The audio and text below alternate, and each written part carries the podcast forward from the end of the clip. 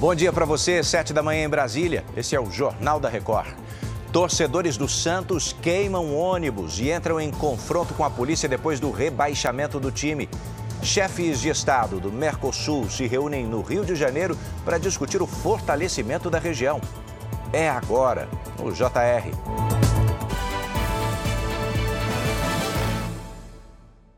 Oferecimento: Bradesco. Empréstimo na hora em três cliques é fácil. Depois do rebaixamento no Campeonato Brasileiro, a torcida do Santos promoveu um quebra-quebra com confusão na cidade do ídolo Pelé. Vamos até lá ao vivo com William Leite. É uma manhã triste para todos nós. Agora, nem os vizinhos acreditam que foram santistas a fazer isso, né, William? Bom dia. Pois é, e eles dizem que não são torcedores, viu? São vândalos, e é isso mesmo, tristeza dupla, Edu. Bom dia a você e a todos.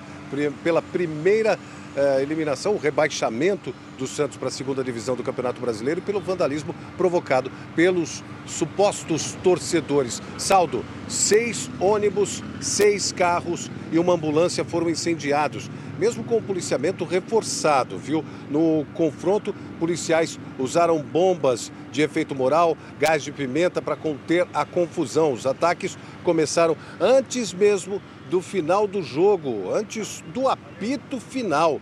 A equipe perdeu em casa por 2 a 1 do Fortaleza, está rebaixada para a Série B do Campeonato Brasileiro em 2024. Edu. Que loucura, William. Obrigado pelos detalhes. O presidente Lula se reúne hoje com chefes de Estado na cúpula do Mercosul, no Rio de Janeiro. Qual é a expectativa? De um acordo de livre comércio, inclusive com Singapura, assinado nesse encontro. Vamos ao Rio com Larissa Hertal. Larissa, bom dia. Bom dia, Edu. Esse pode ser o primeiro acordo firmado com um país de fora do continente nos últimos 12 anos.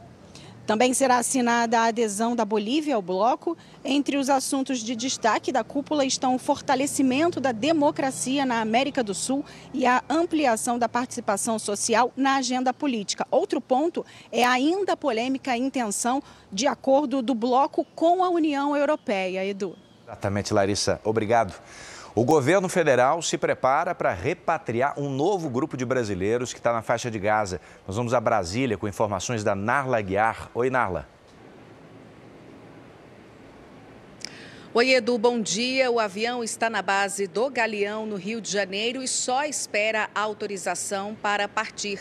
As 85 pessoas que serão repatriadas já estão em Rafah, cidade que faz fronteira com o Egito. O avião que vai buscar o grupo leva 11 toneladas de alimentos não perecíveis, fornecidos pelo governo brasileiro para ajuda humanitária.